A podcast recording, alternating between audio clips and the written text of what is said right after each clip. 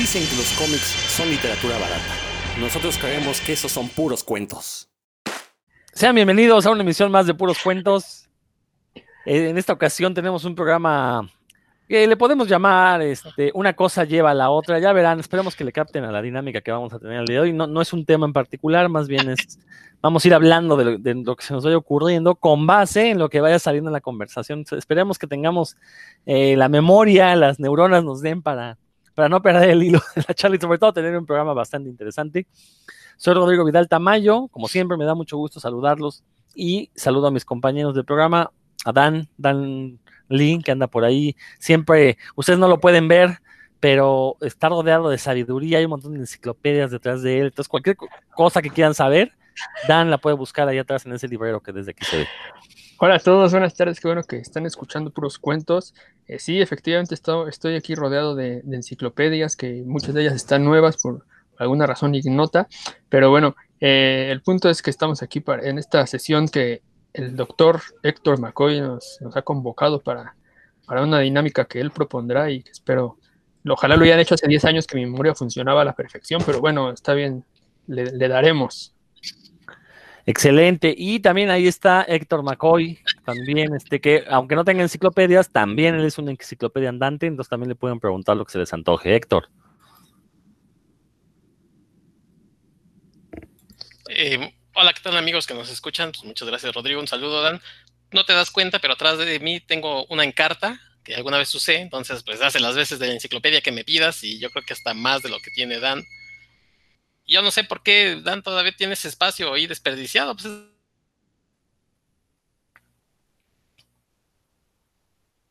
ahora, el que está teniendo problemas es Héctor, como que este programa tiene una maldición. Este, si no soy yo, es eh, Roberto, y si no, es Héctor, y si no es Dan. O sea, alguien, alguien nos está haciendo este mal de ojo, pero no nos importa, no nos importa porque, pues para eso nos pintamos solos. Y bueno, en lo que Héctor recupera la señal, que esperemos no, no se tarde mucho, eh, Dan, pues este, en la semana, bueno, resulta que navegando ahí en uno de estos servicios de video bajo demanda, pues me topé con este documental de Novaro, el coloso mexicano, un documental que ya, pues tiene varios, ya como 3, 4 años que se ve estrenado, un poco más, no, de hecho un poco más, porque todavía ni me iba a vivir a Mérida cuando se estrenó. Eh, un documental, eh, como el nombre dice, pues que nos habla de la, eh, esta extinta editorial Novaro, este, para los que crecimos en México y, bueno, según el documental, pues los que crecimos en buena parte de Latinoamérica y hasta de España, crecimos leyendo los cómics de Novaro, o sea, eh, la verdad es que se volvió un emporio muy, muy grande. Y este documental, eh, pues la verdad es que yo esperaba un poquito más, como siempre, ¿no? Siempre se espera mucho de, más de estas cosas que van a hablar de nuestra nostalgia. Pero antes de continuar con esto, ya tenemos de vuelta a Héctor, que de repente se nos, se nos fue. Héctor, vuélvete a echar tu choro porque pues no te escuchamos, te cortaste ahí, este, apenas ibas empezando. Entonces, saluda al personal. No, no, no, no yo, a, a, agradecer este, eh, la invitación, como siempre, del programa y bueno, pues, saludar a la gente que nos escucha, a Dan, que ya vi que tiene aguas, Dan, no se te vaya a caer ese librero, esos libros tan pesadones. Pues un saludo a todos. Eso, mero. Y bueno, como les decía Héctor, estamos ya hablando aquí de que vimos este, nos topa, me, bueno, me topé este documental de Novaro, les pasé el chisme a ustedes y, y pues resulta, espero que nadie nos escuche como para este, eh, vaya a haber algún tipo de censura, pero resulta que está disponible en YouTube, lo pueden buscar, se llama Novaro el Coloso Mexicano. Lo único malo del de YouTube es que está, la, la, la proporción de la pantalla está como reducida, es decir, de una pantalla pues como de cine, o sea, vertical, lo redujeron a un cuadrito, entonces se ve medio feo, la verdad. Ah, por ahí dice Dan, ¿qué pasó, Dan? Horizontal, mi buen, mi buen. Ah, dije vertical, perdón, sí, este, sí. horizontal, horizontal. Bueno, lo, lo, en YouTube lo comprimieron y es como un cuadrado, entonces se ven deformadas las figuras. Eh, la verdad es que, como les decía, eh, yo sí esperaba yo un poco más de un documental. En particular de un documental, pues yo lo que espero es que se manejen datos duros, que se manejen este, eh, datos concisos. Y bueno, lo que tenemos en este documental básicamente es un ejercicio de nostalgia.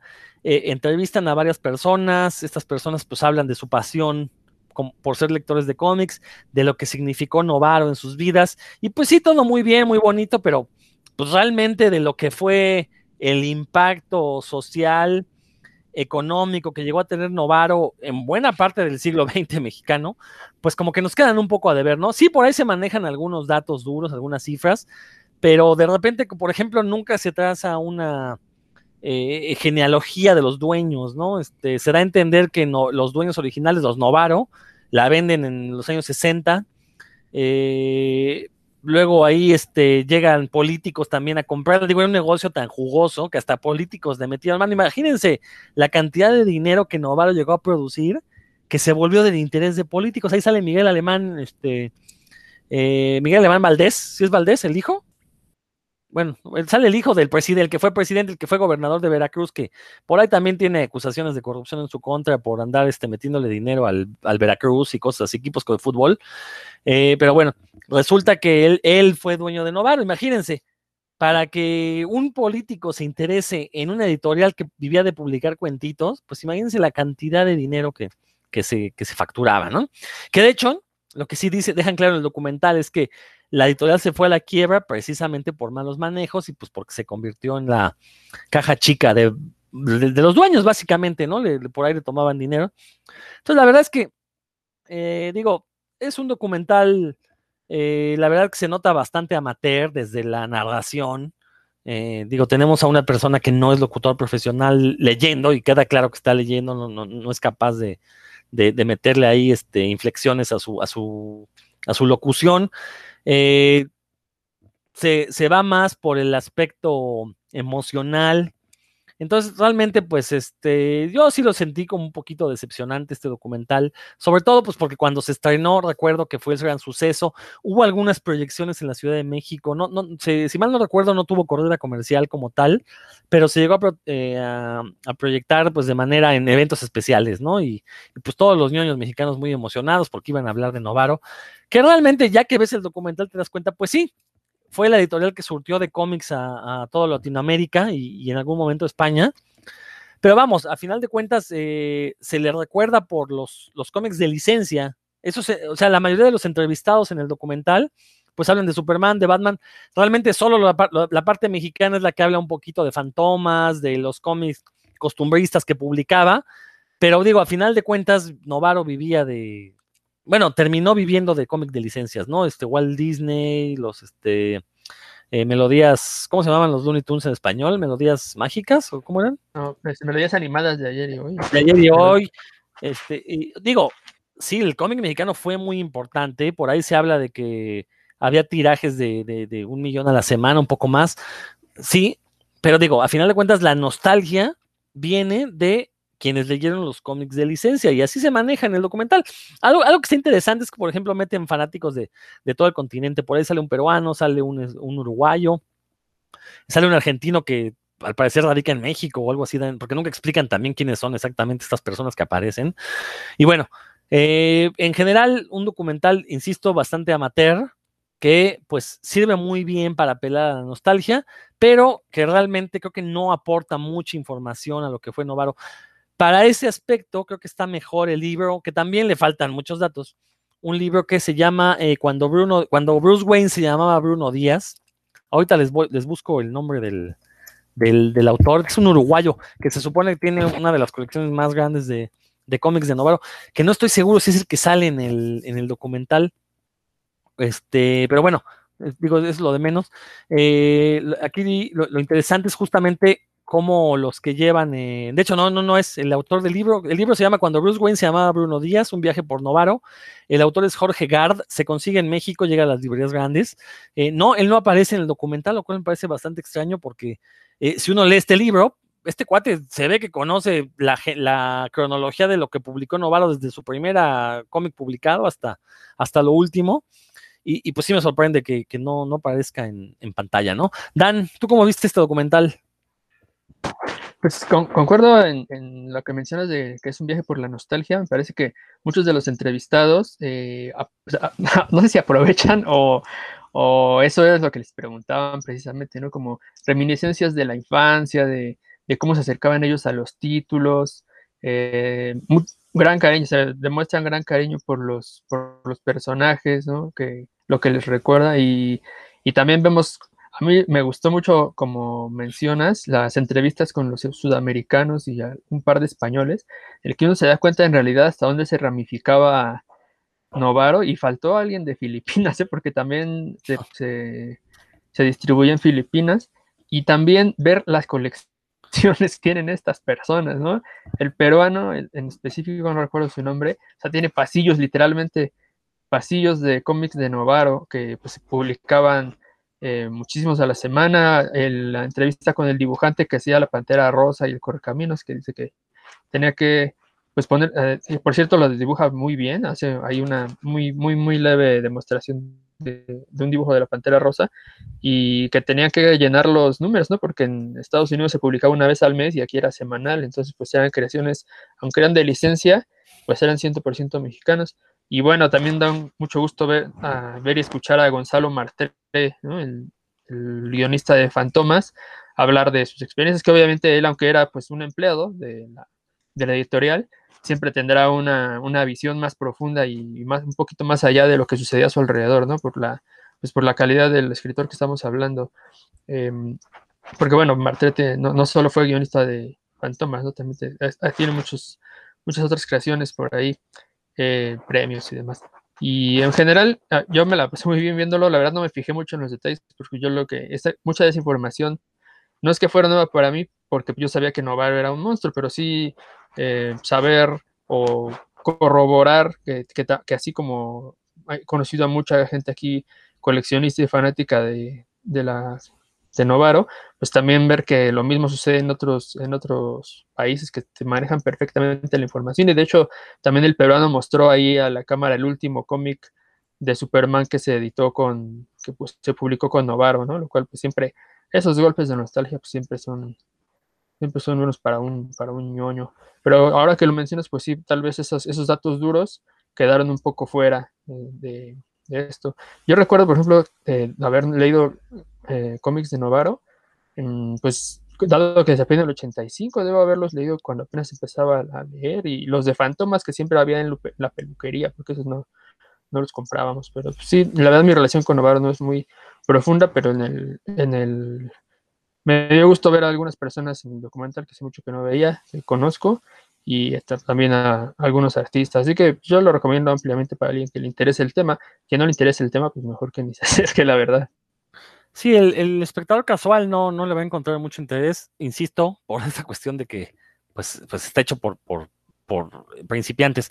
Lo que mencionas es esto de Gonzalo Marté, justamente creo que ahí radica otro de los fallos del documental, porque Gonzalo Martínez de los pocos que sí se pueden a contar la historia de la editorial y le dedican muy poco tiempo en pantalla, ¿no? Como que sí le pudieron haber sacado más jugo, no sé si les dio miedo inmiscuir a más gente. Recordemos que en México no existe la cultura de la denuncia, entonces eh, eh, es muy difícil que en estos documentales se den pelos y señales de quién hizo qué, ¿no? A pesar de que se sepan, se conozcan los datos, es muy difícil que lo suelten, ¿no? Entonces, y, creo que ahí Gonzalo Martel pudo haber, pudieron haber haberlo aprovechado mejor y contar un poquito más, ¿no? Digo, con él sabemos un poco de la debacle, que, de qué sucede, pero pues obviamente quedan muchas cosas entre líneas, ¿no? Y pues ahí uno más bien el chisme sabrosones que nos digan, pues, oye, ¿qué pasó?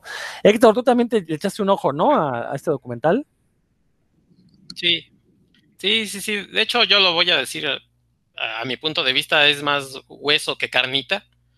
La verdad es que, o sea, sí es un, es un ejercicio de nostalgia, pero efectivamente, como ahorita lo dice Dan, pues yo, él a lo mejor tiene muy, tuvo muy poco contacto, por no decir a lo mejor un chavo de 20 años que lo ve y dice, ah, qué chido, y no le da la mayor importancia. A lo mejor a nosotros, este, a ti y a mí, Rodro, nos tocó vivir un poco más de, de esa época, pero sinceramente tampoco es así como, como un gran recuerdo yo el que tengo. Mis primeros cómics debieron haber sido de Novaro y de hecho mis primeros cómics sirvieron no solamente pues, como influencia para conocerlos, sino eran como también para mí un juego porque eh, espero que nadie esté afuera de mi casa después de lo que voy a decir esperándome, pero yo, llegué a recortarlos y a crear mis propias historias, entonces pues recorté, imagínense ahorita creo que uno de los que participan ahí en, esos, este, en ese documental que los coleccionaba, creo que le dio un paro cardíaco, algo al escuchar que los recortaba, pero bueno, y por ahí uno de los cómics que sí guardé mucho tiempo y según yo pues para mí ya en mi memoria se, se, quedó como si hubiera sido el primero del que tengo el recuerdo. Es uno de Superman, que es el 356, eh, pero que en, en, originalmente era de, de eh, Black Lightning, ¿no? Eh, lo había publicado aquí pues como Superman, pero era el original de Black Lightning. Para mí ese hubiera, había sido pues durante mucho tiempo mi primer cómic de superhéroes porque lo guardé, lo guardé, lo guardé hasta que un día quién sabe qué pasó, ¿no? Este, y les decía yo de, este documental, se me hace que como siempre a veces pasa, el, el, guion, no, no hay como un guion, o sea, no, no, no, no, tenemos una guía exactamente de lo que quieren.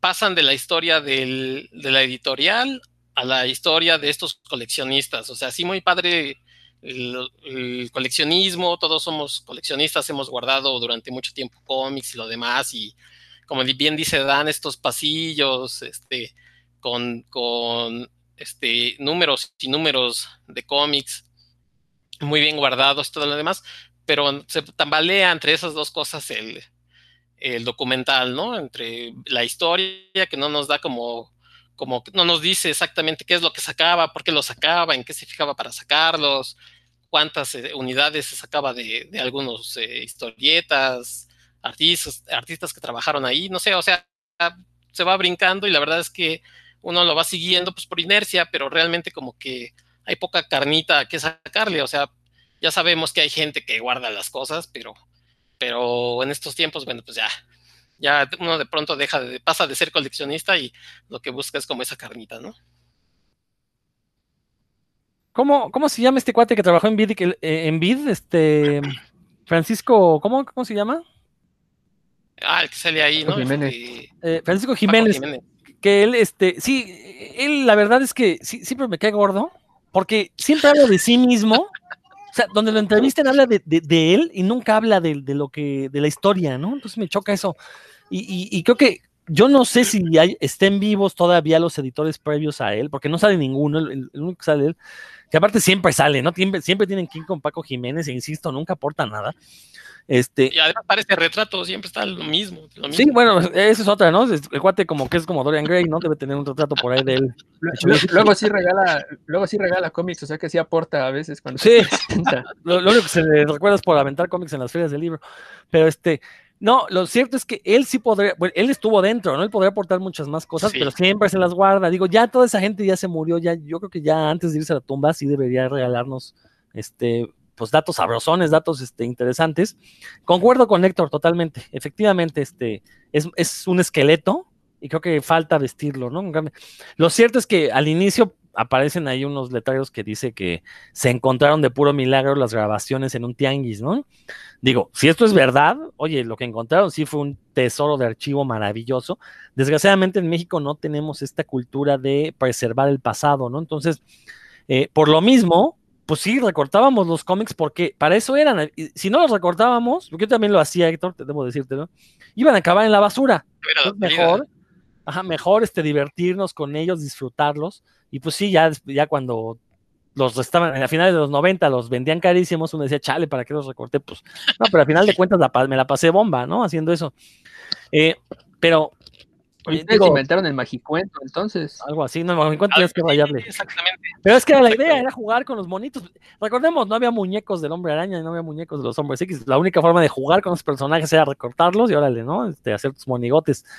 Entonces, este, bueno, pero bueno, este, haciendo un lado nuestras filias y fobias, eh, insisto, este documental, pues se queda corto en, de, eh, en cuanto a hablar de la historia de lo que fue esta editorial mítica y, y, pues según el documental reverenciada por gente de, de, todos lados, ¿no? Este, pero bueno, digo, al final de cuentas eh, es un episodio importante de la historieta nacional. Eh, a mí me hubiera gustado, sí, sobre todo que hablaran un poquito más de los títulos que publicaron mexicanos, ¿no? Que se basaran más, o sea, que lejos de la nostalgia fuera, pues, Novaro publicó Fantomas y publicó pa, pa, pa, pa, ¿no? Y un poco los tirajes, cosas así, ¿no? Este, que me parecen que tienen mucho más valor para que se convierta en un documento que te permita a la posta hacer mayor investigación.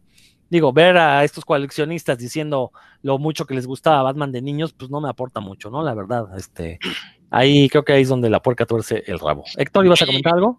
Sí, bien dices, o sea, ahorita yo creo que plantea muchas preguntas como esa. Por ejemplo, un cómic como Fantomas, ¿qué tanto le daba pelea a cómic de, importación, al de superhéroe?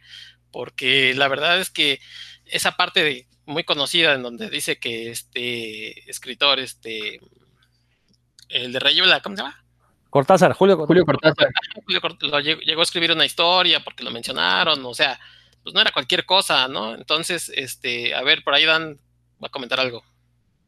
Pues es buenísimo. Es que en mi facultad estaba un ejemplo. Yo estaba en la facultad de, psicología de la UNAM y había un ejemplar de ese cómic, del, del cómic que se llama Fantomas contra los vampiros internacionales, algo así. Multinacionales. Multinacionales, gracias. Y pues yo, yo en ese entonces no, como no, no andaba cazando ejemplares raros, pero tengo un amigo que sí, desde que lo vio le echó el ojo y vio la forma de, de sacarlo de la biblioteca sin que sonaran los sensores y se lo quedó ese, cuate. Así que ese, ese cómic pasó de ser del, de, la, de, la, comunidad a, a, pasar a enriquecer las, las arcas de mi gran amigo. De un vampiro. es un vampiro muy local, venido de Morelos, por cierto, que lo ubiquen. Pues sí, es lo que les digo, o sea, todo ese tipo de cosas plantea muchas preguntas y la verdad es que pues, no responde a prácticamente nada.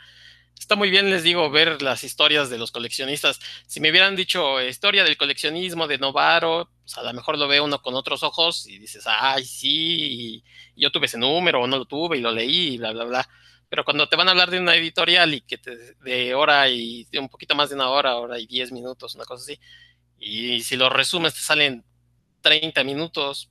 Este, bien dices, este, Rodrigo, estas personas pues, sí mucho valor en sus, en sus colecciones, pero pues, no sabes, eh, por ahí dicen en sus países, de peruanos, argentinos, hablan de sus historias, pero pues como esas debe de haber yo creo que muchas, ¿no? Y, yo creo que la historia de la editorial en sí, así como a lo mejor en su momento puede haber una, eh, a lo mejor debería de plantearse hacer un documental de vid mucha gente este, cree que tuvo gran valor, hay quienes creen que no la, que no la tuvo, que tuvo muchos errores, eh, o sea, en fin, pero de que marcó también una época, la marcó. Y creo que este sería como una forma de cómo no debería de hacerse ese documental si se llega a hacer. Sí, tienes toda la razón, Héctor. Creo que este pues desgraciadamente cuando las cosas no salen tan tan bien, pues más bien este, se convierten en, un área de oportunidad, ¿no? Que nos puede ayudar a mejorar. Y la verdad es que un, documental de vida estaría genial, sobre todo aprovechando que la mayoría están vivos. Obviamente, si alguien lo intenta hacer, se va a topar con una pared con los ex dueños de Vid, que no le van a querer soltar información de nada, porque también se convirtió en una empresa que, pues fue la caja chica, bueno, que la caja grande, ¿no? De, de los dueños, y también por eso es que llegó a la bancarrota, ¿no? Pero además, ¿Eh? estas historias pues, son de dominio público, ¿no? O sea, todos no las sabemos. Sí, pero las sabemos, pero eh, dudo que Manelik de la Parda te las quiera decir a cuadro.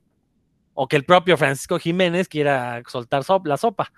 No lo van a hacer, ¿no? Entonces, pues más bien tendrás que juntar a los que conocen de oídas la historia y pues, pues sí, aventarte el, el ¿cómo se dice? La, rifa del tigre. No, pues bien, te pueden demandar, realmente, ¿no? O sea, demanda no, porque lo, puedes manejar todo bajo supuestos y qué, sucedió, pero eh, a mí, o sea, yo, lo que sí pediría es que sí se hablara un poco más de, o sea, del impacto en, pues en la cultura nacional. A final de cuentas, los cómics son parte de la cultura, ¿no? Entonces, por ejemplo, una de las dudas que me queda con el de Novaro es si, si a, Latinoamérica y España nada más llegaron los cómics de licencia o si también llegaban los cómics nacionales, no lo sé.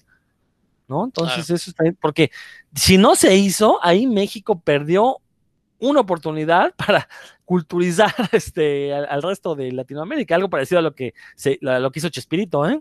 que justamente antes de, empezar este programa platicábamos de los cómics del Chavo, pues recordemos que Chespirito ha sido nuestro mayor embajador en Latinoamérica, nos pese o no nos pese. Pero pues hubiera estado padre que también tuviéramos tenido como embajadores a Fantomas, a Tagua, Tagua también era de, Nova, de, de Novaro. era de, de, argumentos del sur, fue Ah, de argumentos, perdón, ya estoy regando el tepache, ya ven, es que yo la verdad, les voy a ser sincero, no, no, no soy muy fan del cómic nacional, eh, nunca lo he sido, entonces la verdad no, de repente se me cruzan los cables. Sí, Héctor. Y, fíjate que otra de las quejas que tengo es este, eh, como clasismo que tiene el el narrador que también aparece ahí a cuadro dando sus puntos de vista, nuestro bien admirado y querido Luis Gantús, en donde habla como de, por ejemplo, de la familia Burrón, dice este cómic prohibido que solamente leían los pobres, porque si te veían leyendo esas historias de vecindad, que me perdone, pero creo que exagera bastante. Bueno, yo lo sentí. Yo lo sentí irónico, o sea, que, eso, ese comentario lo hace como en sentido irónico y, y, tiene cierta razón, o sea, sí, por ejemplo, yo a mí en mi casa, no es que me lo prohibieran, pero sí veían muy mal que yo leyera el video risa y por eso pues, no lo leí.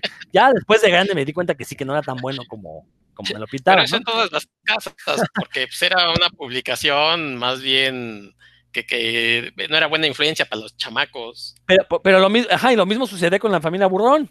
Y eso sí lo dice muy bien Gantuz. la familia Burrón en mi casa la, compraban y la tenían ahí al alcance de, de mi mano y, muchas otras publicaciones. Sí, pero tú no eras fifi como, como el narrador, hombre. Ah, bueno, también hay que entender ahí. No, pero ahí, yo sí lo sentí un poquito, o sea, que lo comenta en tono irónico, ¿no? Este, y, digo, a final de cuentas, él está platicando la experiencia en su casa y por qué en su casa no leían la familia Burrón. Y eso es cierto, la familia Burrón fue considerado cómic popular que no merecía ningún tipo de estudio, hasta que se le ocurrió a Monsiváis en un ensayo decir que era el cómic que reflejaba la, la sociedad mexicana, ¿no? Si Monsiváis nunca lo ha dicho, ahorita nadie estaría hablando de la familia Burrón, seamos sinceros, porque tampoco es que, es que sea el cómic genial. O sea, vamos a, vamos a si nos vamos a sincerar, tampoco es que sea la gran cosa la familia Burrón. Sí, se ve entretenido, lo leíste de niño y, te llena de nostalgia ahora recordarlo, pero tampoco es que fuera así una obra maestra, ¿no? O sea, creo que México ha, ha hecho mejores cómics hablando de México que la familia Burrón, seamos sinceros. ¿No? ¿O tú cómo ves, Dan? Es un cómic entretenido, también de acuerdo a los objetivos que buscaba el autor, ¿no? Que era hacer un, cómic de comedia así urbana, este, pues, de barrio, chistosa. Creo que con, si uno no puede esperar más de... Si el, objetivo del autor era ese, pues no, no, se puede esperar más. Y creo que uno, si uno lee un, cualquier cómic de la familia Burro, se, va a reír de la forma en que hablan, de los enredos en los que mete a los personajes y cómo los... cómo siempre salen de ahí de, de formas este, ridículas y nada más, ¿no? O sea, no, no, va a querer uno ahí encontrar un, ensayo sobre la, la clase baja ni, ni demás, tampoco hay que, hay que pedir cosas que el autor no buscaba. Exacto, y creo que e, esta frase que, dice Dan es contundente y podremos ya movernos otro tema, Héctor, ¿no? A ver.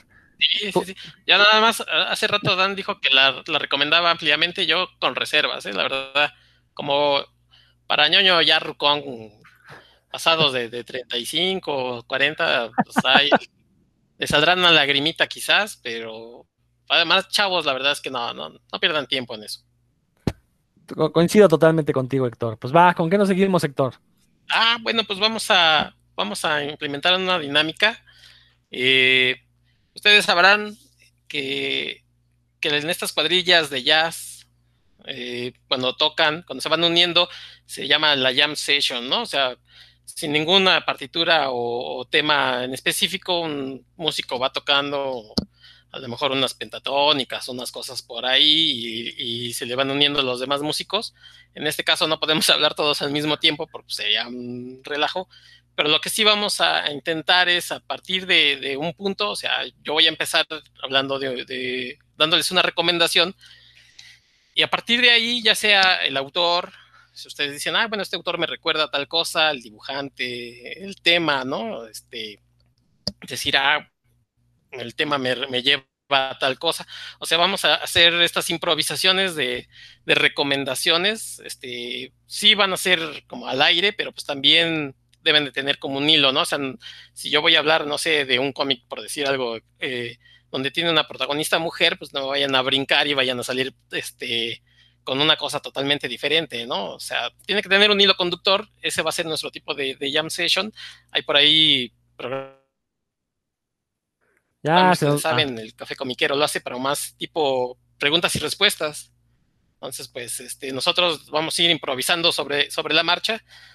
Estas recomendaciones no se tratan de decir a quién hizo la mejor recomendación, sino de lo que nos vaya saliendo, pues ya se las iremos diciendo. Excelente. ¿Alguna pregunta? ¿Me expliqué bien? Pues a ver si la memoria no me falla, porque ya ven que de repente bueno, se me van. Bueno, ah, y por cierto, este es aleatorio, o sea, si estuviera Roberto, pues tendríamos más opciones, pero yo puedo decir, este, continúa Rodrigo, continúa Dan, y Dan pues, después será el que sobra, ¿no? Porque para no repetirnos y no estar jugando ping-pong, pero bueno, eh, para empezar, este, yo les quiero decir que esta semana, estas dos semanas, eh, descubrí una historieta que no, la verdad no conocía, que se llama eh, Rip Kirby. Es una historieta muy vieja, creada por Alex Raymond. A lo mejor ustedes lo, conocen por Flash Gordon, porque pues, su creación más grande fue Flash Gordon.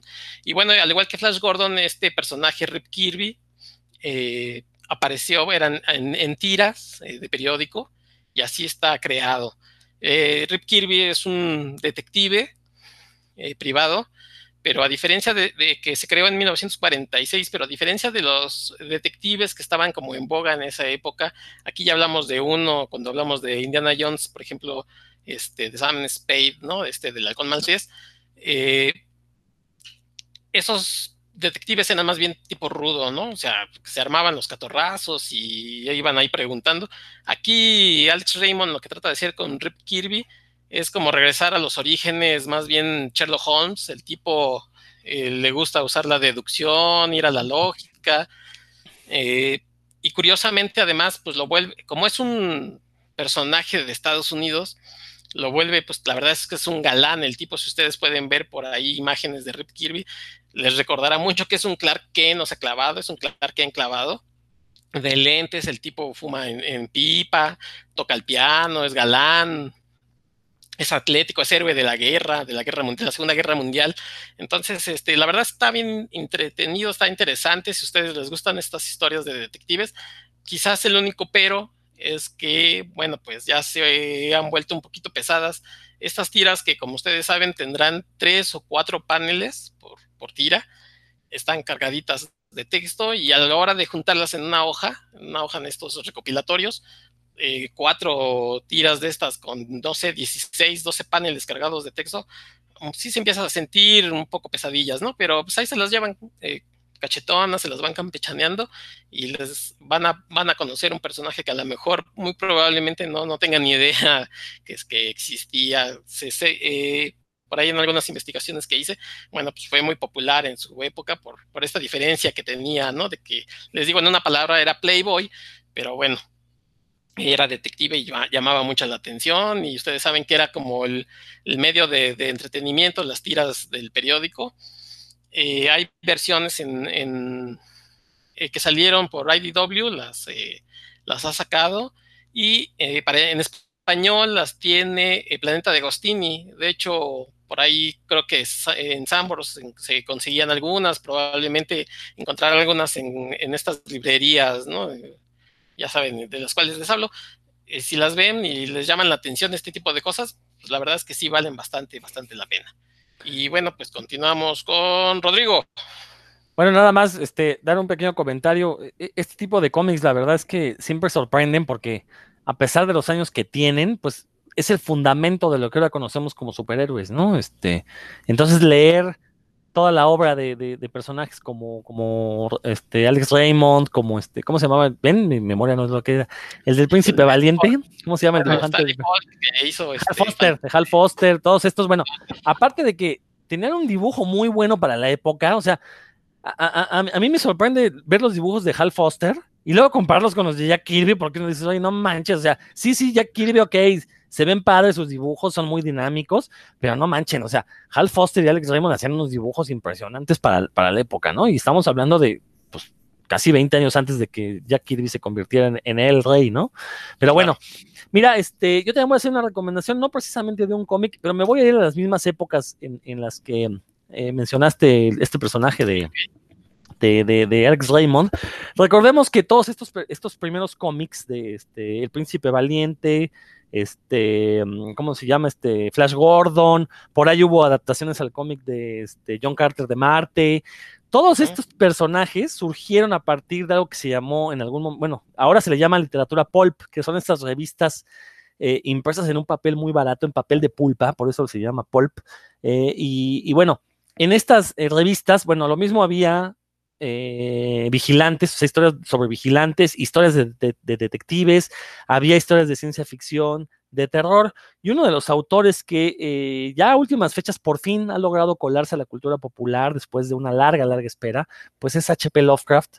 Que eh, ya lo hemos mencionado mucho en este programa, tanto Dan como yo somos muy, muy fanáticos de la obra de H.P. Lovecraft, que insisto, eh, llegó a publicar en la revista El Pulp, no tanto como él quisiera porque era medio mamón, entonces, a pesar de que luego sí lo querían publicar, él decía que, que le, le, se avergonzaba de publicar en esas, en esas este, pastiches y, y pues, pues, pues, ni modo, ¿no? Vivió en la pobreza y no publicó tanto como él quisiera, pero esta semana, a partir del lunes, empieza un evento titulado La ciudad en las montañas de la locura, organizado por el Círculo Lovecraftiano y Horror, un grupo de Facebook que también consta con eh, dos células que se reúnen, bueno, solían reunirse hasta antes de la pandemia para comentar historias de terror, tanto en Monterrey como en la Ciudad de México. Y este evento va a estar bastante bueno porque está dedicado al 130 aniversario de la figura de H.P. Lovecraft. Eh, que una figura que, insisto, a lo mejor todavía no es tan famosa como, por ejemplo, un Stephen King, como un Clive Barker, pero que poco a poco se, eh, bueno, eh, se ha hecho de un culto alrededor de su, de su literatura, de su persona, y que ya por fin lo pudimos ver en Los Simpsons, no solo en el intro, sino ya, ya salió Tulu en, uno de los este, capitulitos de, de la casona del terror, ya por lo menos ya salió, forma parte de la historia. Entonces, si ya está en los Simpsons es porque ya permeó la cultura popular totalmente. Y bueno, este evento pues va a estar plagado de charlas acerca de la figura de H.P. Lovecraft y del terror cósmico en general, ¿no? Y una de las charlas es la, una sobre literatura pulp, que va a dar un cuate de Monterrey que se llama Rogelio Cesario. Cesario. Eh, entonces, para que se si quieren conocer un poquito más acerca de lo que fue esta literatura pulp, que a la postre fue una de las bases para que pudieran surgir los superhéroes. Si los superhéroes no hubieran sido dibujados, habrían sido escritos en literatura pulp, ¿no? Entonces, este, es importante conocer acerca de ellos y, pues nada más como, como cebollazo, pues otro de los participantes voy a ser yo, Miero, voy a estar dando una charla acerca de la ciencia en la vida y obra de, de, de H.P. Lovecraft, se llama eh, HP Lovecraft, yo, no, HP Lovecraft, divulgador de la ciencia, perdón. Eh, la mía va a ser el día viernes eh, 21 de agosto a las 7 de la noche. Métanse al grupo de Círculo Lovecraftiano y Horror, ahí están todos los pormenores, o busquen el evento en Facebook, La Ciudad en las Montañas de la Locura, cuarta edición. Eh, la charla de sobre literatura pulp, no tengo bien la, la fecha, si mal no estoy, es el martes, pero bueno, revisen ahí el programa, se pueden enterar. Y para que conozcan un poco más acerca de la figura de H.P. Lovecraft, si es que ya son fans, si no lo conocen y quieren como eh, saber cómo iniciar, creo que este evento es, particular. Pero, insisto, creo que lo que se va a discutir en este, en este tipo de eventos es justamente uno de los fundamentos de lo que la postre se convertirían en los cómics que yo dudo que le hubieran gustado los cómics a Lovecraft, porque si no le gustaban los pulps, menos le iban a gustar los cómics. Recordemos que los primeros cómics eran bastante chafones, digo, son históricos, pero no por eso quiere decir que sean, fueran buenos. Eh, pero bueno, ahí los dejo. Y Dan, a ver, ¿con qué, con qué, este, a, propósito de lo que estamos hablando? Pues primero, primero a, a, Lovecraft, por supuesto que le gustaban los pulps, tenía una colección ahí enorme y los leía de cabo a rabo, así que tal vez él ahí con sus amigos les decía que no, pero ha trascendido el tiempo que por supuesto que les, que les gustaban y los leía de, si no le gustaba, aunque se quejara de las historias, pues de todos los leía de, del inicio al final y se ponía a escribirle a los autores y a los otros lectores que también querían participar, así que bueno, eso es un, como aparte, ya llegó aquí mi editora número uno adelante, adelante. A, querer participar, este, a monitorear que no estoy diciendo yo salvajadas. Bueno, pero en realidad lo que, lo que recordé cuando estaba hablando de esas historias viejas, eh, bueno, de esos cómics que se publicaban en, en tiras y demás eh, relacionado con esto, es un cómic que se llama Hawks of the Seas. La verdad no sé, en, sé que en español se, se, se, publicó en los periódicos aquí en México. Me parece que se llamaban los, los halcones azules, algo así, porque mi abuelito, bueno, es un, es un cómic de Will Eisner, de Will Eisner, así que está, ustedes ya que conocen la obra de Will Eisner, saben que es muy buen narrador visual y muy buen hilador de historias. Yo lo leí, leí una recopilación hace como 10 años de todo el cómic y en realidad es muy bueno, es un buen cómic de aventuras en alta mar. Así, este, sin más, o sea, pues, una aventuras ahí de un, uno que no quiere ser pirata y termina siendo pirata contra su, su voluntad y pues, pasan N cantidad de, de cosas en el mar, ¿no? hacia grandes rasgos. Pero lo que, lo que yo recuerdo mucho es que cuando mi, mi, hermano se volvió fan de Will Eisner mucho antes que yo, y él compró este libro, lo andaba leyendo por ahí, y lo, cuando lo vio mi abuelito, así le, digamos que le, brillaron los ojos de la nostalgia, ¿no? Porque de inmediato, de inmediato identificó los dibujos dijo, esos son los, los halcones, sí, por eso no recuerdo ahorita los nombres, pero la traducción era como los halcones azules o a lo mejor los halcones del mar, algo así. Y lo leí, él, mi abuelito lo leía en el periódico cuando era niño, este, ese cómic, o sea que Will Eisner llegó a México hace muchísimo tiempo por medio del, de los diarios, eh, pues bueno, es un detalle así como nostálgico, como justo lo, lo que hablábamos del, del documental hace unos momentos, y pues fue, es una muy buena recomendación. Si le gustan los cómics de Will Eisner y de Piratas, pues ahí está, está publicada. Hay varias, este, varias ediciones de la recopilación. La que, la que mi hermano leyó, no, la verdad no recuerdo la editorial en este momento, pero se consigue fácil en, en, cualquier, en Amazon, ¿no? Ahí está. Y es un muy buen cómic de, de piratas y del, del, maestro de la narrativa gráfica, Will Eisner, y de aquellas épocas, porque también le leí uno, algunos de Mandrake que, conseguí, no, no, no, no, no, no se compara, ¿no? Esos sí son, te aburren, son palabrudos, eh, de esos que narran cosas que están ahí dibujadas, y en cambio de, los de Will Eisner para nada, ¿eh? los de Will Eisner sí son muy, muy recomendados. Eh, Héctor, eh, perdón, perdón, ¿él dibujaba y escribía? Sí, él era guionista y dibujante de las, de las historias, están muy, muy recomendados. si les gustan los cómics de piratas, están ahí puestísimos. Héctor, sígale. Ah, bueno, pues este, ya que hablaste de, mar y de, eh, de estas cosas de piratas, no voy a hablar de piratas, pero sí de una historia que tiene que ver con un personaje que llega a una isla precisamente del mar, y ya que estamos hablando, bueno, pues como de esas historias viejas, eh, la adaptación, la verdad es que me gustó bastante de la isla del Doctor Moreau, no sé si han tenido chance de, verla, está adaptada por Gabriel Rodríguez, este eh, dibujante de Lock and Key, la verdad, bastante, bastante padre. Tiene por ahí, eh, si ustedes conocen la historia, eh, sabrán que, bueno, pues era un protagonista. Aquí hacen un cambio, hacen el cambio, ponen a una chica que es la que llega o que es rescatada, ¿no? En, esta embarcación y llega a la isla del Doctor Murrow. La verdad, son dos numeritos publicados por Boom.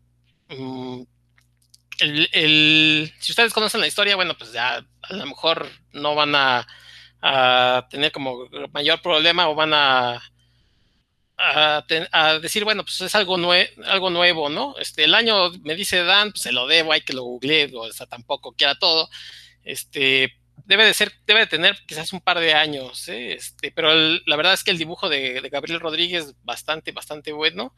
Eh, les digo, es eh, la adaptación de, H.G. Wells, este, de Editorial Boom, y bueno, pues si ustedes por allá han visto a lo mejor alguna película, alguna cosa así, este es bastante, bastante recomendable. dices que adapta la isla del Doctor Moreau. Sí, sí, sí, sí, sí. ¿Y, quién lo escribe? ¿Te acuerdas? Este, no, lo, no me acuerdo. Este, lo adapta Gabriel Rodríguez tanto en el, en el arte y él tiene que ver con este, como con la adaptación, pero estoy seguro que lo ayuda alguien más en el guion, este, Mm, pero bueno, este, pues igual se los dejamos ahí en, las notas del, programa en, Facebook y demás, todos los datos. Em, pero la mayor parte del trabajo es de, Gabriel Rodríguez. Gabriel Rodríguez. De origen chilena, ¿no? Si mal no estoy, Gabriel Rodríguez. Sí, sí, sí, por aquí encontré este Adam, entonces, este, Ted Adams, entonces no es muy conocido porque les digo, le está ayudando a Gabriel Rodríguez y él, quien es el, quien llevó en su mayor parte todo el, todo el trabajo. Oye, ¿y está mejor que la película esa con Marlon Brando?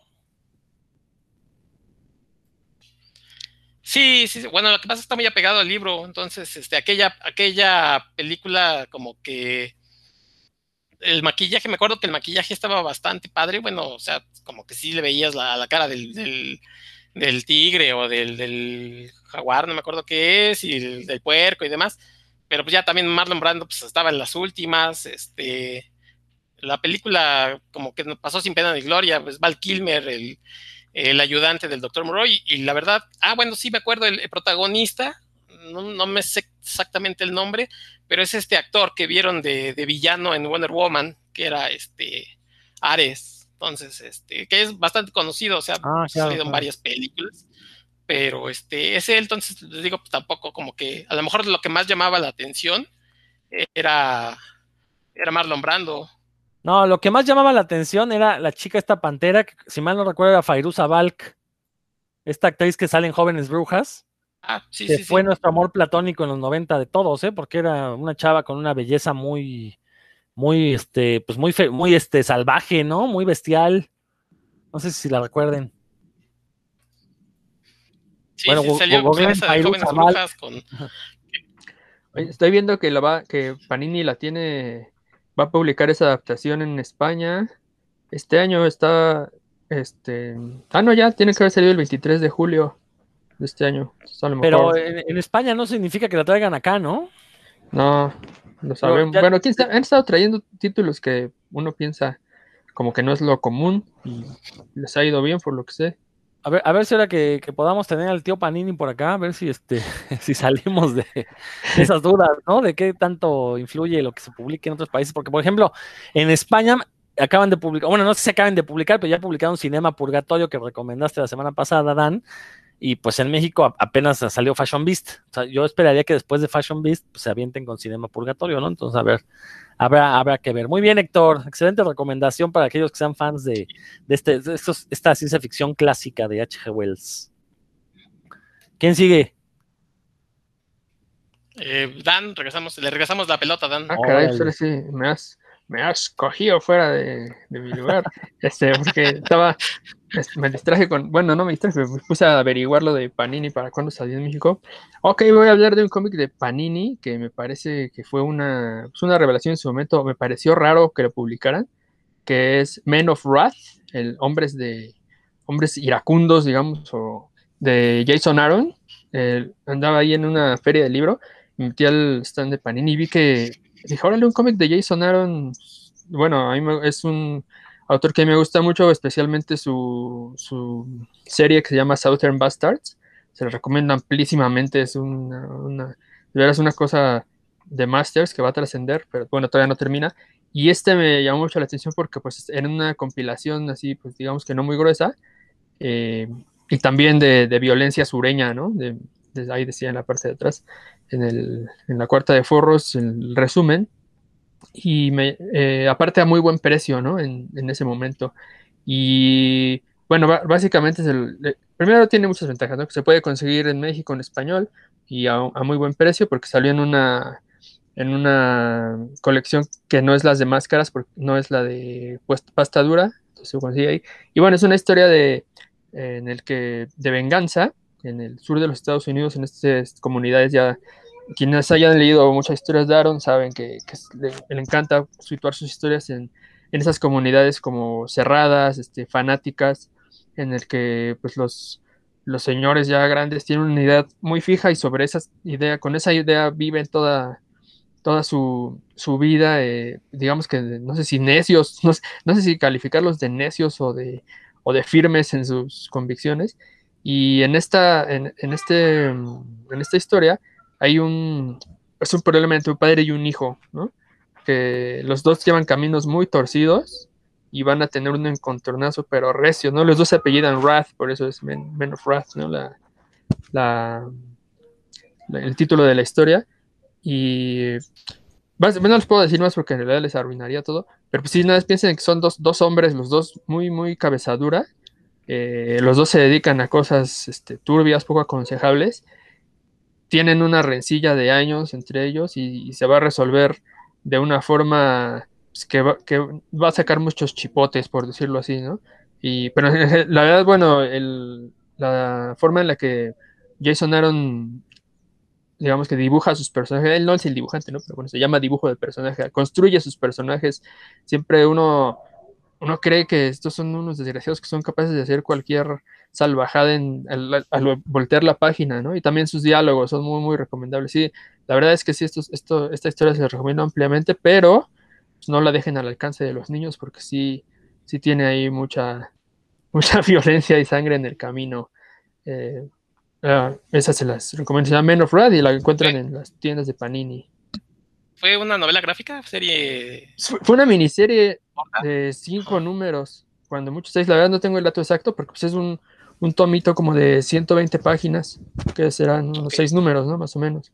Entonces ahí, menos. así que digamos que bueno, bonito y barato. Tiene las tres veces, ahí se las recomiendo ampliamente. Rodro. Bueno, ya que mencionaste a Jason Aaron, hay que recordar que Jason Aaron fue uno de los eh, artífices del cómic de Thor. Eh, se considera como uno de los mejores escritores que, ha habido en el cómic de Thor. Yo, sinceramente, no he leído sus corridas de Thor, pero a él le debemos que eh, le dieran el martillo a, la novia de Thor, ¿no? A la, bueno, este, que saliera una Thor femenina y que se, después se descubriera que era la, la exnovia de Thor, que, pues, disculpen mi memoria, hace mucho que no leo cómics de superhéroes. Jane Foster. Jane Foster, esa. Y, que fue una, una corrida muy reverenciada. Yo no la he leído, creo que todavía me la debo. Este, ahí después, si, si ustedes la han leído, me, dirán si vale la pena o no. Pero eh, quiero sacar el tema de Thor porque, y otra vez, me salgo un poquito de los cómics. Acaba de llegar a puestos de revistas en México y a locales cerrados una colección que se llama Mitos Nórdicos, que en el papel sonaba muy bien. De hecho, yo cuando me enteré que iba a salir estaba muy emocionado. Eh, voy a apelar un poco a la nostalgia y hacer algo que, de lo que me quejé hace rato. Pero yo de niño tuve un libro que se llamó Mitos de, la, Mitos de los vikingos, algo así. Un libro maravilloso que no sé por qué de niño lo agarré y le dije a mi papá, cómpramelo. Y afortunadamente me lo compró. Eh, y bueno, ahí conocí la historia de Thor, de Odín, de un poco del Ragnarok, ¿no? Estaba yo muy contento con mi libro. Se perdió en la noche de los tiempos, no sé qué fue de ese libro. Y lo he buscado en librerías de viejo y no me lo he topado. Entonces, la verdad es que extraño mucho ese libro. Entonces, cuando me entero que va a salir esta colección, pues estaba yo muy contento. Y ya que voy, compro el primer número, que aparte está a muy buen precio, es un libro de pasta dura, son como 120 páginas. Eh, cuesta 70 pesos por ser el primer número. Ya saben que estos, estos este, entregas fasciculares, pues es como las drogas, ¿no? La primera te la dan barata y las después ya después te la dejan caer durísimo. Eh, no es el caso, aquí no están tan caros, pero, oh decepción, resulta que son novelizaciones de las leyendas vikingas. Entonces ahí ya no me gustó porque, pues no es lo mismo que te cuenten el relato mitológico como un cuento, a que tenga la visión de un escritor que le da ciertas pasiones a los personajes. La verdad es que cuando vi que eran novelizaciones ya lo había pagado, ya iba rumbo a mi casa y pues la verdad es que eso me bajó la moral, no he querido leerlo, a lo mejor está bueno, a lo mejor no, no, dudo que esté bueno, la verdad. Eh, sin embargo, bueno, si le quieren dar una oportunidad, digo, cuesta 70 pesos, me parece un precio bastante accesible. Eh, la, historia novelizada son como 90 páginas y trae un bonus, ahí sí hablando un poquito de, contextualizando qué es la mitología vikinga, eh, hablando un poquito de historia de los vikingos. Eso está interesante, pero pues insisto, es una adenda, ¿no? a la novelización. Eh, eh, por ahí el segundo número va a ser 2 por 1 va a costar 190 pesos, pero son dos, sale a 90 pesos cada uno. También si le quieren dar chance, yo en lo personal no lo voy a hacer porque no me gustan esas novelizaciones. Eh, y bueno, comenté en Facebook esto, mi decepción con este libro de los mitos nórdicos. Ah, que aparte la primera entrega es justamente Thor, como Thor forja su martillo, forja, este, forja Mjolnir. Eh, y bueno, pues comenté mi decepción y ya por ahí salieron recomendaciones de libros de literatura de, mitología vikinga que valen la pena. Por ahí Neil Gaiman tiene uno que se llama justamente Dioses Nórdicos, algo, o mitología nórdica, algo así. Este, ese sí le quiero dar la oportunidad. Ese sí me, ya me explicaron que son básicamente las leyendas y, lo que hace Neil Gaiman pues es relatarlas a manera de, de, crónica, ¿no? Entonces, pues creo que vale, vale mucho la pena echarle un ojo. Este, también por ahí los, que me sigan en Facebook, pues podrán encontrar algunas recomendaciones que me hicieron si es que les interesa conocer un poco acerca de la mitología vikinga, que la verdad es que es una mitología muy, muy interesante. Eh, digo, estamos muy acostumbrados a la mitología romana, a la griega, que son las que nos han enseñado, pues desde la casi desde la primaria, y que aparte se, tiene mucho acceso a ese tipo de mitologías, pero la mitología vikinga creo que es igual de rica que la griega, los dioses también son muy apasionados, son muy humanos, eh, y bueno, actualmente mucha de la cultura popular pues sí está retomando esta cuestión de los dioses vikingos, creo que sí hay que darle cierto mérito al, al universo cinematográfico Marvel, digo, su personaje de Thor pues sí ha traído al al colectivo, eh, al imaginario colectivo, palabras como Ragnarok, palabras como Midgard, como este, eh, los gigantes de hielo, que luego hasta en memes los vemos, ¿no? Entonces, eh, insisto, yo no fui muy fan de que hayan hecho estas novelitas porque solamente agarran pues, escritores segundones o tercerones a, a, hacer la escritura. Yo hubiera preferido nada más que ser dedicaran a relatar, pero bueno, eso soy yo. Si a ustedes les interesa, pues lo pueden encontrar ya en puestos de revistas. Insisto, son ediciones muy bonitas. La verdad es que las portadas, los lomos está padre, está bonito, pero bueno, este, desgraciadamente no, no es lo que yo esperaba. Dan, pues ya que Héctor está ahí, este, está teniendo problemas con su conexión, pues de modo te toca de nuevo. Pues, yo estoy buscando el título porque me, me recordaste una situación en que en Graphite, eh, que es una aplicación que ya he recomendado aquí muchas veces, alguna vez encontré un título, lo estoy buscando en este momento, en el que presumía el título, es una antirecomendación, eh, por cierto, eh, presumía el título que se fusionaban en, narrativa gráfica los mitos griegos y los mitos de Cthulhu, o bueno, específicamente la aparición de Cthulhu. Entonces, obviamente yo me emocioné porque yo tengo que leer todo lo que tenga que ver con mitos de Cthulhu. Y, abrí el cómic y resultó que no es un cómic, es, una, es un relato ilustrado sobre, así, en el que ni siquiera tiene que ver con los mitos griegos, es una historia de unos personajes que, que están como vivos en, en el mundo de la mitología griega y ahí hay, y más bien que es como un kraken, ¿no? Al que, al que invocan para hacer castigos y es una verdadera tontería. Eh, ni siquiera está bien escrito, entonces bueno, ya, ya no vale la pena ni buscar el título. Me ahorraré esos segundos, pero no, no, no lo lean, es una cosa que ni siquiera es un cómic, es un, un, relato ahí medio ilustrado, así que bueno, huyan de él si, si lo buscan en, Graphite, se lo topan por ahí, no, no lo lean y mejor dediquen sus su, vida a cosas más productivas. Em, pero bueno. Ah, Héctor, no sé si le damos la palabra a Héctor. Sí, sí, que hable Héctor, que hable. no me estoy quejando ya. Pero te perdimos mucho. No, no, no, yo sí los estoy escuchando, estoy ah, escuchando la antirecomendación de Dan. Y, y, bueno, pues ya para si quieren, para cerrar esta, esta ronda, este, ya que nos digan a los amigos qué les pareció, si les gustó, si no les gustó, qué podemos mejorar.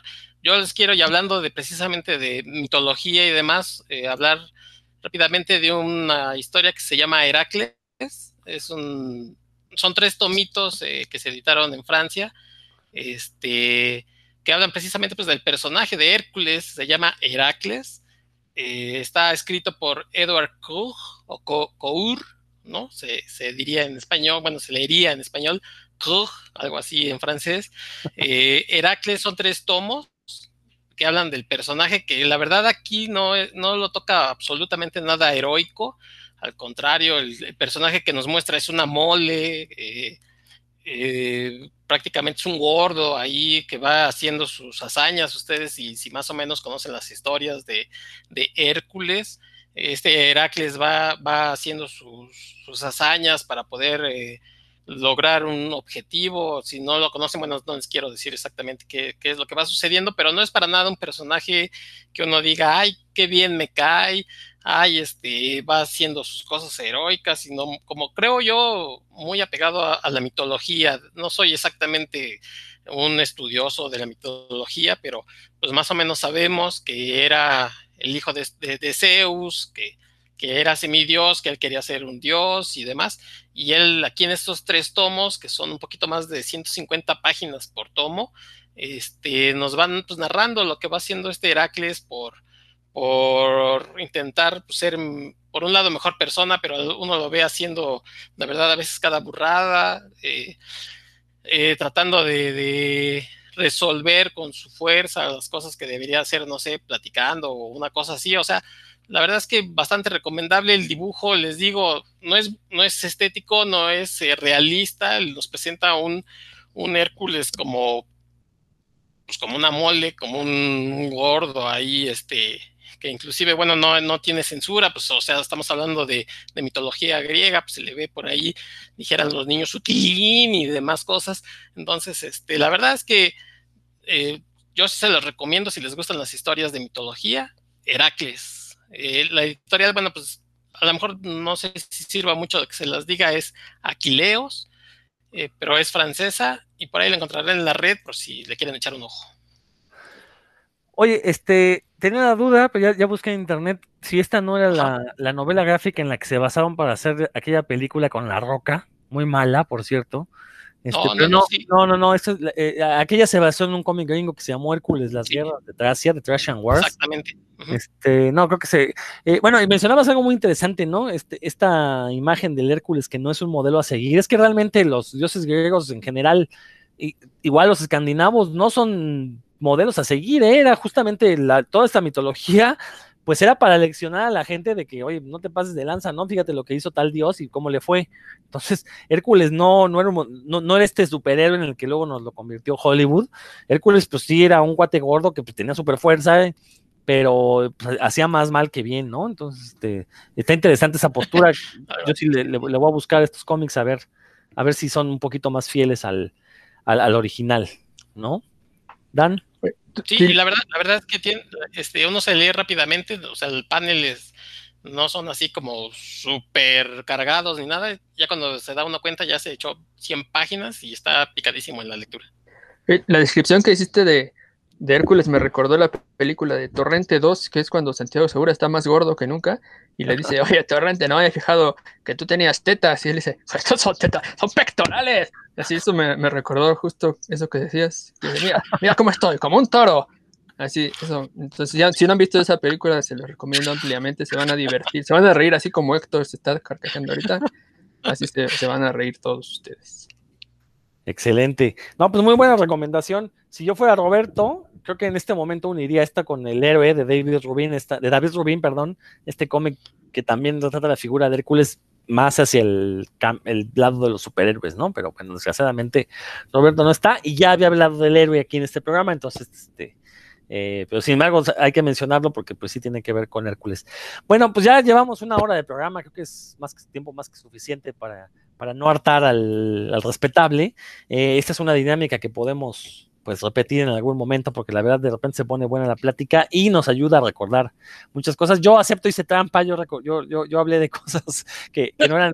no, no, no, pero pues tenía que dar el cebollazo y pues, advertir, sobre todo advertir a los que estén esperando esta colección de libros, este, pues de lo que se van a encontrar, ¿no? Y que si se pueden ahorrar, si quieren ahorrar los 70 pesos adelante, si los quieren gastar, pues hacen muy bien. Pero bueno, al final de cuentas creo que salieron por ahí buenas recomendaciones, sobre todo tocamos temas interesantes de cómic viejito, cómic que, que, usualmente no, no se le menciona en otros espacios, ¿no? Entonces, este, pues vamos a darle. Dan, si gustas despedirte. Sí, gracias a todos por escucharnos, a ustedes por la charla. No se pierdan, en realidad, el evento al que se invitó Rodro la Ciudad de las Montañas de la Locura es eh, único en el país. Bueno, no, hay, hay unos más o menos parecidos, pero tan así, tan a fondo, análisis tan a fondo de Lovecraft y horror sobrenatural no lo van a encontrar y pues es solo una vez al año, así que no se lo pierdan. Yo ahí voy a estar, por supuesto, siguiendo las, las actividades de, de Rodrigo y de los demás del círculo, quienes a todos les tengo, a casi todos les tengo gran aprecio. Muy bien, Héctor.